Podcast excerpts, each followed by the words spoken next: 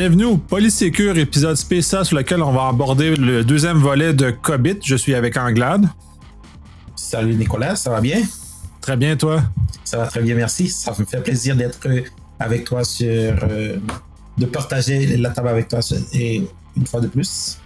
Oui, c'est euh, effectivement un plaisir partagé et renouvelé.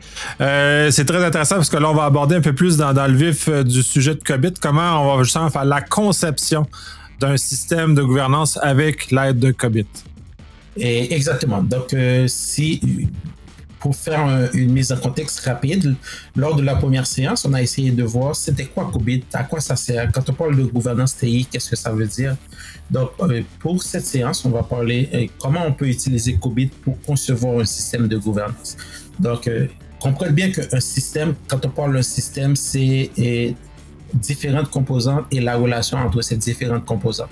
Donc, un système de gouvernance, c'est le même raisonnement. Donc, c'est un ensemble de composantes euh, qu'on appelle des composantes de gouvernance, euh, qui ont des relations entre elles. Donc, c'est ce qui va constituer le, système.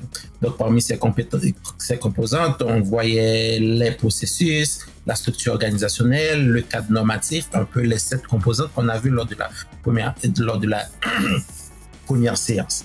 Euh, par contre, pour arriver à concevoir un système adapté au contexte organisationnel, parce qu'il faut se le rappeler, euh, mettre en place un cadre de gouvernance ou un système de gouvernance, il faut tenir compte du contexte de l'organisation. Parce que c'est pas vrai, n'importe quel système va être adapté à n'importe quel type d'entreprise, à n'importe quel type de, compagnie. Donc c'est pour cela qu'Obit propose et un outil assez intéressant euh, qu'il appelle design euh, Design Toolbox. Donc, c'est vraiment un outil qui t'aide à faire la conception. Qu'est-ce que ce, cet comporte en réalité? Il, le référentiel te parle des éléments qui influencent la conception et d'un système de, de, gouvernance. En d'autres termes, les facteurs qui vont influencer cette conception. Euh, il a identifié 11, mais ça peut évoluer dans le temps. Donc, oui, il a identifié 11 dans le référentiel, mais il y a de futurs facteurs. C'est normal parce qu'on veut avoir un référentiel qui est très flexible, qui pourra s'adapter avec le temps. Parmi ces éléments qui vont influencer la conception, c'est la stratégie de l'entreprise, c'est l'objectif de l'entreprise, c'est le profil de risque de l'entreprise. Ce sont les enjeux, les incidents généralement créés euh, au sein de cette compagnie. C'est l'environnement de menace, par exemple. Euh, on est d'accord qu'une compagnie qui traite des, données personnelles des gens ou une compagnie qui évolue dans le secteur de la santé ou dans le secteur des dans, dans le secteur financier, ces compagnies sont beaucoup plus exposées parce qu'ils sont des cibles privilégiées contrairement par exemple à une compagnie qui est dans le commerce de détail par exemple. Donc c'est pour expliquer l'environnement de la menace. Euh, les exigences de conformité également, dépendamment de quelle, de quelle industrie tu te retrouves, il va y avoir plus ou moins des exigences de conformité. Euh, le rôle des TI, par exemple, comment les TI sont vus au sein de l'organisation? Parce qu'il faut se le rappeler, mettre en place un système de gouvernance TI, mais c'est pour aligner les objectifs TI aux objectifs de l'organisation. En d'autres termes, il faut que les TI supportent l'organisation. Donc à ce moment-là, comprendre le rôle des TI au sein de cette organisation, c'est un élément intéressant qui va influencer le, votre système de gouvernance. Euh, si je peux juste prendre un exemple par rapport à ça. Euh, imaginez que tu es dans un commerce de détail. OK, les gens utilisent euh, leur ordinateur juste pour le fichier Excel, juste un fichier Excel pour gérer la feuille de temps, par exemple. Bon, je prends n'importe quel, quel, quel, exemple. Alors que dans une autre institution, une institution financière, par exemple, où les TI sont vraiment un élément clé de leur stratégie, on est d'accord que TI ne joue pas le, même rôle dans ces deux contextes. Donc, il va falloir tenir compte de ça également. Le sourcing model, qui est un autre facteur qui va influencer le, la conception de système de gouvernance. C'est quand on parle de sourcing model, c'est quoi? En réalité, est-ce que tu es une grosse équipe tu décides de faire les, du développement à l'interne? Donc, à chaque fois qu'il y a une solution technologique que tu dois livrer, tu le fais à l'interne, ou du moins tu t'appuies sur des acteurs externes, ou du moins tu impartis totalement le service? En d'autres termes, aujourd'hui, il y a certaines organisations, euh, la gestion des TI, ils l'ont imparti. Surtout les petites entreprises, ils ne veulent pas se tracasser la tête à aller chercher un administrateur système, donc ils vont confier ces contrats à des test parties qui sont des impartiteurs. Ça pourrait être ça le modèle. Ou euh, il y a certaines organisations qui vont de plus en plus vers un modèle cloud. Donc, au lieu de déployer de grandes infrastructures dans leur, environnement personnel, ils vont le déployer dans le cloud, dans l'info Ça aussi, ça va ça va influencer ce système de, gouvernance. L'adoption de la technologie. Par exemple, si tu es dans une industrie où l'innovation est un élément clé, où les gens sont à, adopter les nouvelles technologies rapidement, ça également, ça va influencer votre système de gouvernance. En d'autres termes, voilà les facteurs qui vont influencer votre système de gouvernance. Donc, ces facteurs vont avoir un impact sur quelle composante, euh, sur quelle composante du système que vous allez agir pour pouvoir l'adapter à votre, à votre contexte organisationnel. Que je trouve effectivement très intéressant là-dedans, puis ça, ça défait le mythe principal qu'on a, euh, qu'on entend souvent comme quoi COBIT et la gouvernance, c'est immense, c'est gros, il n'y a que les grandes entreprises qui peuvent se payer un système de gouvernance parce que c'est très, très immense. Et cette, cette capacité-là de pouvoir justement adapter à, au contexte très spécifique de la PME jusqu'à la grande entreprise, d'un milieu financier, un milieu manufacturier, euh, cette souplesse est immense. Puis d'ailleurs, j'aimais bien l'exemple que tu as cité sur le fait de l'impartition. Justement, c'est encore d'autant plus important d'avoir une gouvernance forte parce que l'impartition, justement, ça va nous donner un levier pour contrôler, savoir que notre, notre fournisseur vient livrer la prestation qu'on a besoin pour soutenir nos affaires. Puis là, tu l'as dit, c'est vraiment, on soutient la, mission de l'entreprise à l'aide des TI. C'est pas les TI qui sont l'organisation. Sauf pour les organisations TI, bien sûr. Effectivement, effectivement. Et je pense que c'est vraiment l'élément clé et c'est ce que ça, c'est, ce message que ce référentiel apporte. Donc, c'est pour ça que je dis, je pense que c'est une mine d'or quand une, une, organisation décide de, d'utiliser cette boîte à outils pour concevoir leur pratique à l'interne, donc pour ne pas avoir peur pour l'approcher, parce qu'il y a beaucoup à gagner là-dedans. Euh, D'autant plus, si on le fait correctement, ça va, il va avoir des bénéfices parmi ces bénéfices, ça va réduire les coûts des opérations, par exemple.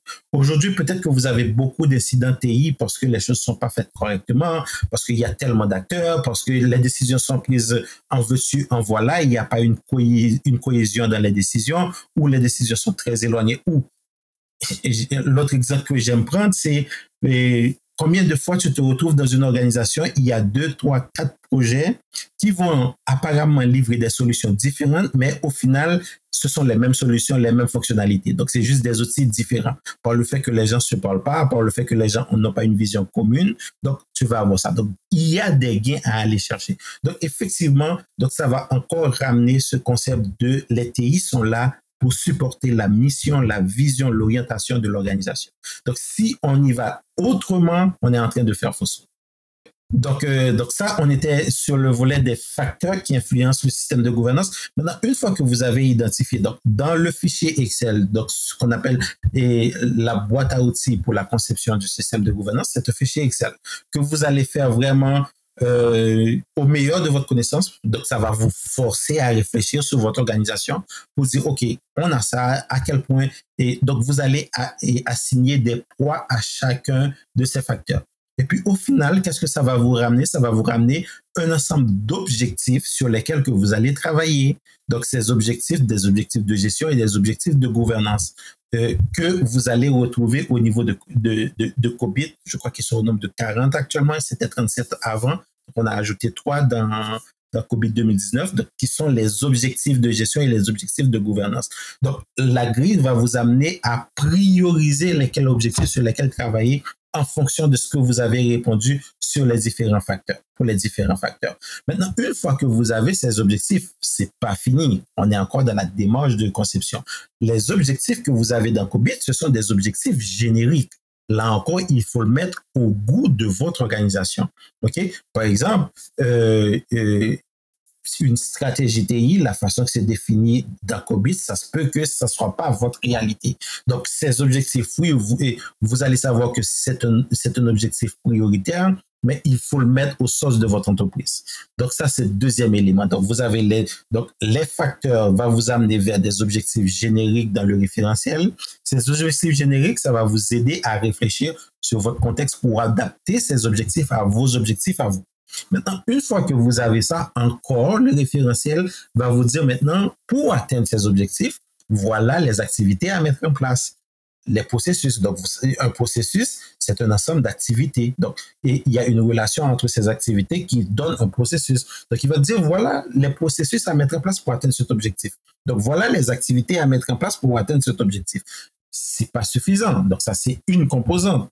Donc, euh, il va te dire également, donc, si tu veux atteindre cet objectif, il faut un cadre normatif. Il faut l'encadrer, il faut avoir des politiques, des standards, des procédures. Il va te dire également, il faut réfléchir là-dessus.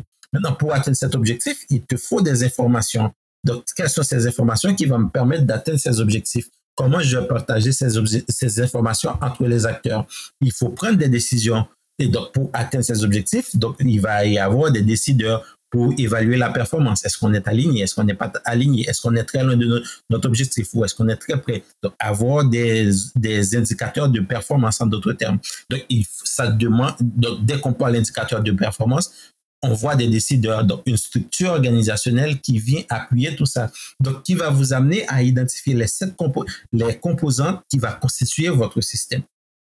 Donc, euh, et l'autre élément qui est pertinent, euh, c'est pas toutes les composantes qui ont le même poids. Donc, je ne cesse de le répéter. Ok, euh, si vous êtes dans une institution financière, peut-être le cadre normatif, les lois, les standards, les, les, les procédures, ça va être un document, un élément clé. Mais si je suis dans le, dans, dans, dans le commerce de détail, par exemple, euh, ce serait en tout cas, ce serait très mal vu de leur demander de, de, documenter une politique, un standard, une procédure pour pouvoir gérer leur sécurité.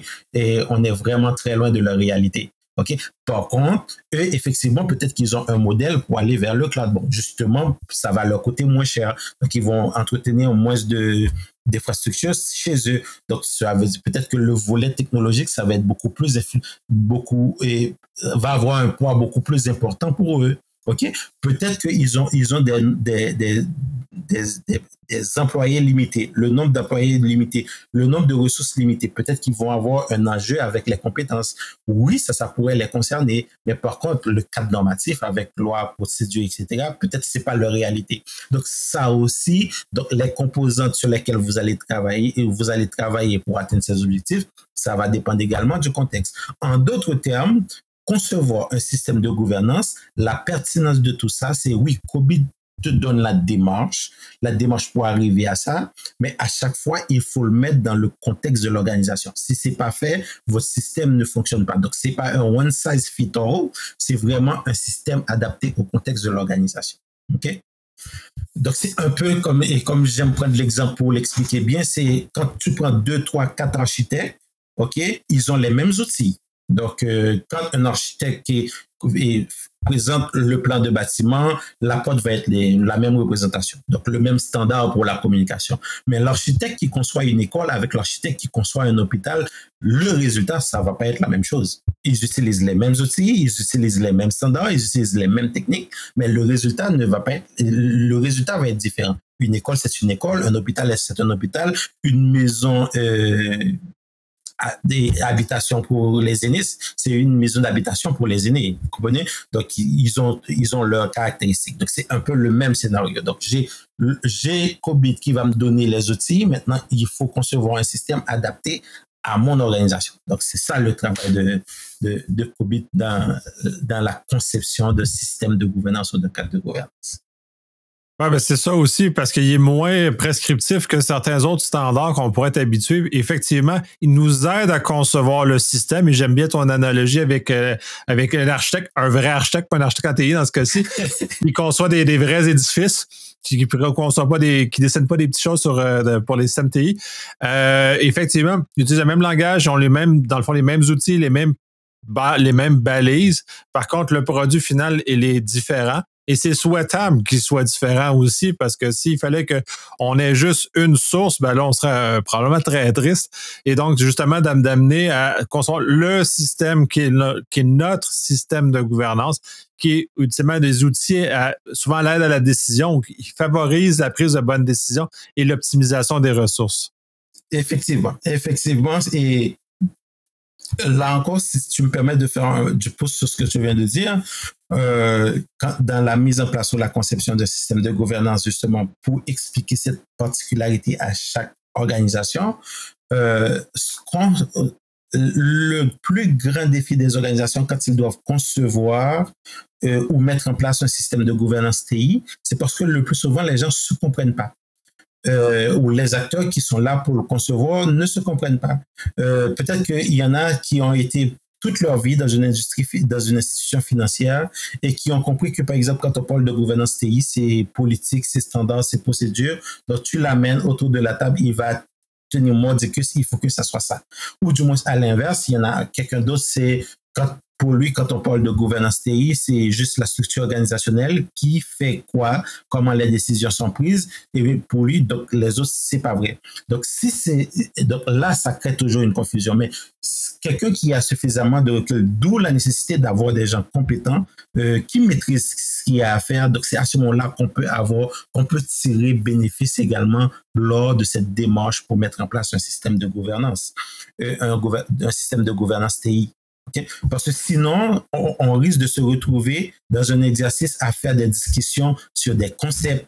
Euh, non, euh, c'est noir, c'est bleu, c'est rouge. Tu comprends? Donc, des, discussions philosophiques qui n'apportent rien comme valeur pour l'organisation. Alors que c'est un enjeu réel, c'est un outil qui pourrait vraiment aider une organisation à prendre de meilleures décisions finalement pour les Effectivement, c'est ça, j'aime bien le fait que tu parles de philosophie parce que justement, c'est ce que l'impression pour les gens qui connaissent pas COBIT, ont l'impression que c'est les gens de, gouvernance et de COBIT euh, en général vont plus pelleter des nuages dans la philosophie et n'ont rien à voir avec comment l'entreprise ou l'organisation opère et dans fond les objectifs, ce qui est complètement faux puisque c'est pas l'objectif de philosophie. L'objectif c'est de réussir à rattacher un vocabulaire uniforme pour que les gens puissent collaborer dans une direction qui va amener du bénéfice pour l'organisation.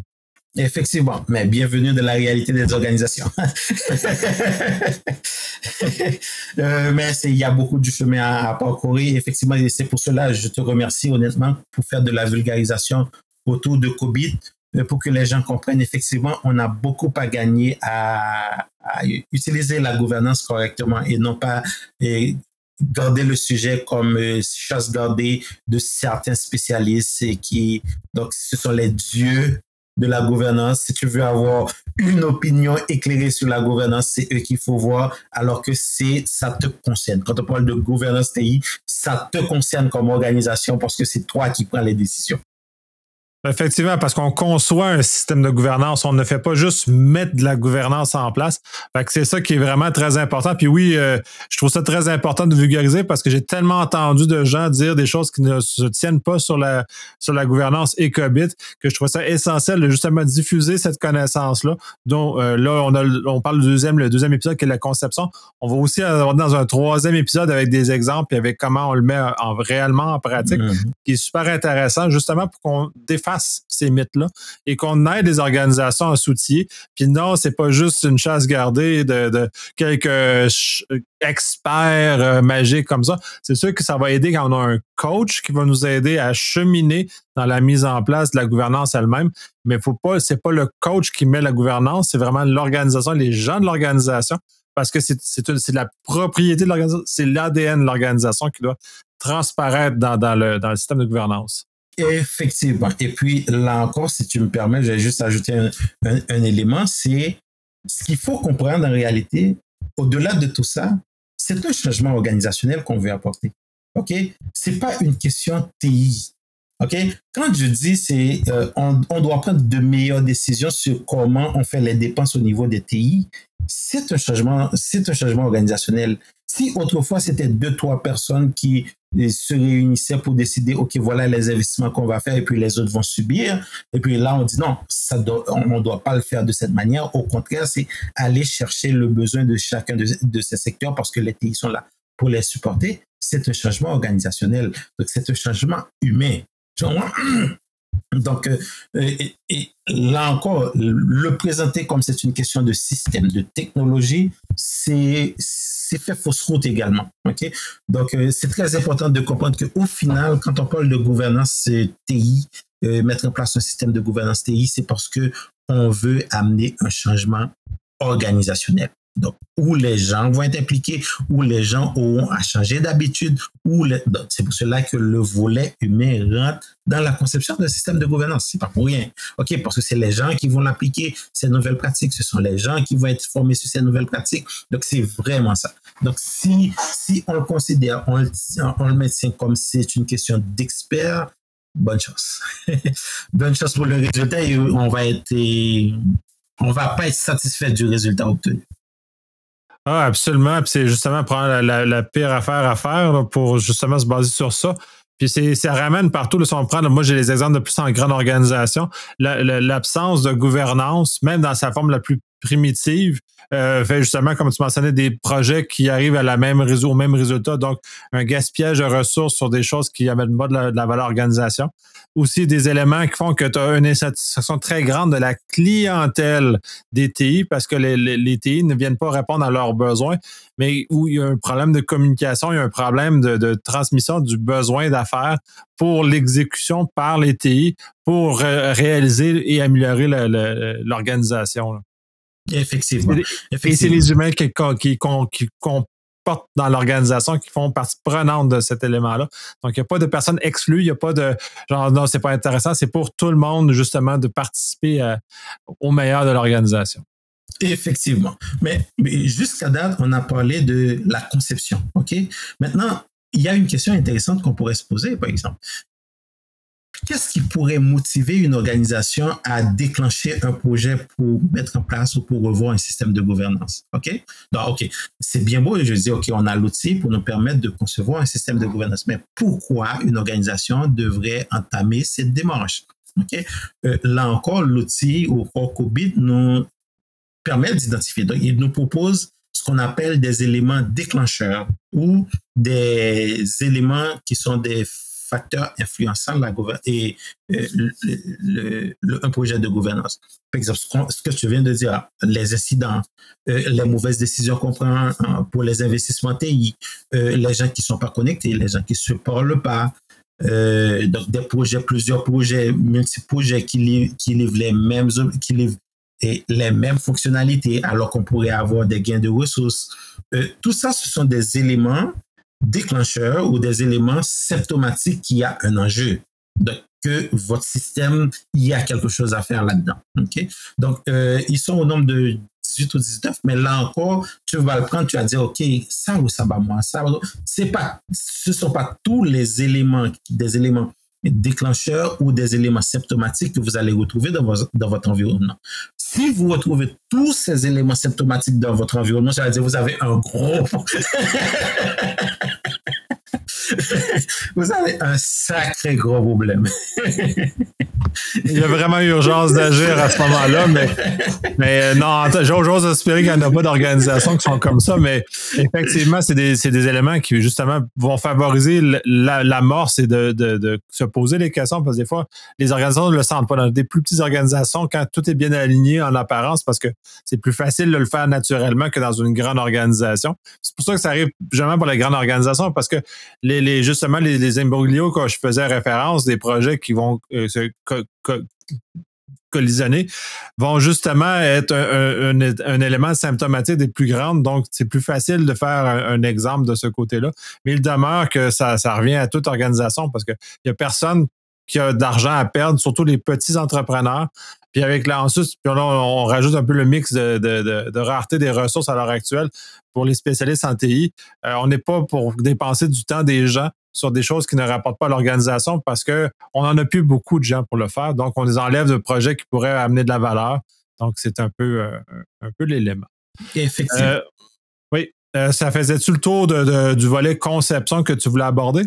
oui, et puis juste un dernier élément. Donc, en d'autres termes, pour faire un rapport rapide, ce que je veux dire, c'est avant d'enclencher dans une démarche de concevoir un système pour votre organisation, posez-vous la question, qu'est-ce qui me motive? C'est quoi les enjeux? C'est quoi les éléments symptomatiques qui disent que j'ai une problématique? Peut-être que vous, vous allez dépenser également dans une démarche de faire une conception sans savoir pourquoi vous allez le concevoir? Parce que vous allez concevoir le système pour répondre à un besoin, pour répondre à un enjeu. Il faut identifier c'est quoi cet enjeu. Donc, dans COVID, vous avez des éléments euh, symptomatiques, des événements symptomatiques et des éléments déclencheurs qui pourraient vous amener à réfléchir. Une fois que vous l'avez, vous avez l'outil, la boîte à outils qui va vous permettre de concevoir le système. Donc, ça va vous amener à des objectifs génériques. Ces objectifs génériques, là encore, il faut mettre dans votre contexte à vous. Maintenant, une fois que vous avez vos, objectifs spécifiques, encore via Qubit, vous allez avoir les éléments qui sur lesquels travailler pour atteindre ces objectifs. OK? Et là encore, il va falloir l'adapter en fonction de, de votre organisation. Pas, ce ne sont pas toutes les composantes qui ont les mêmes valeurs. Donc, voilà un peu la démarche. Donc, il y a un document de 179 pages. Donc, je viens de résumer le document de 179 pages sur la conception d'un système de gouvernance. Oui. Super, mais merci énormément. Euh, ça va compléter le, de la deuxième, le deuxième épisode sur le sujet, justement, pour la conception. On va faire un troisième épisode pour aller peut-être un peu plus dans du concret avec des cas sur l'implémentation. Oui. Oui, puis on va peut-être capable de pouvoir peut-être même faire euh, comprendre davantage les gens de l'importance et des bénéfices qui sont là, parce que là, on parle de, de, concepts qui sont peut-être un peu abstraits, mais là, on va vraiment descendre sur le terrain, puis c'est là où les bénéfices vont vraiment devenir apparents. Fait que merci énormément, c'est très instructif comme la dernière fois. Merci Nicolas et à la prochaine. La prochaine.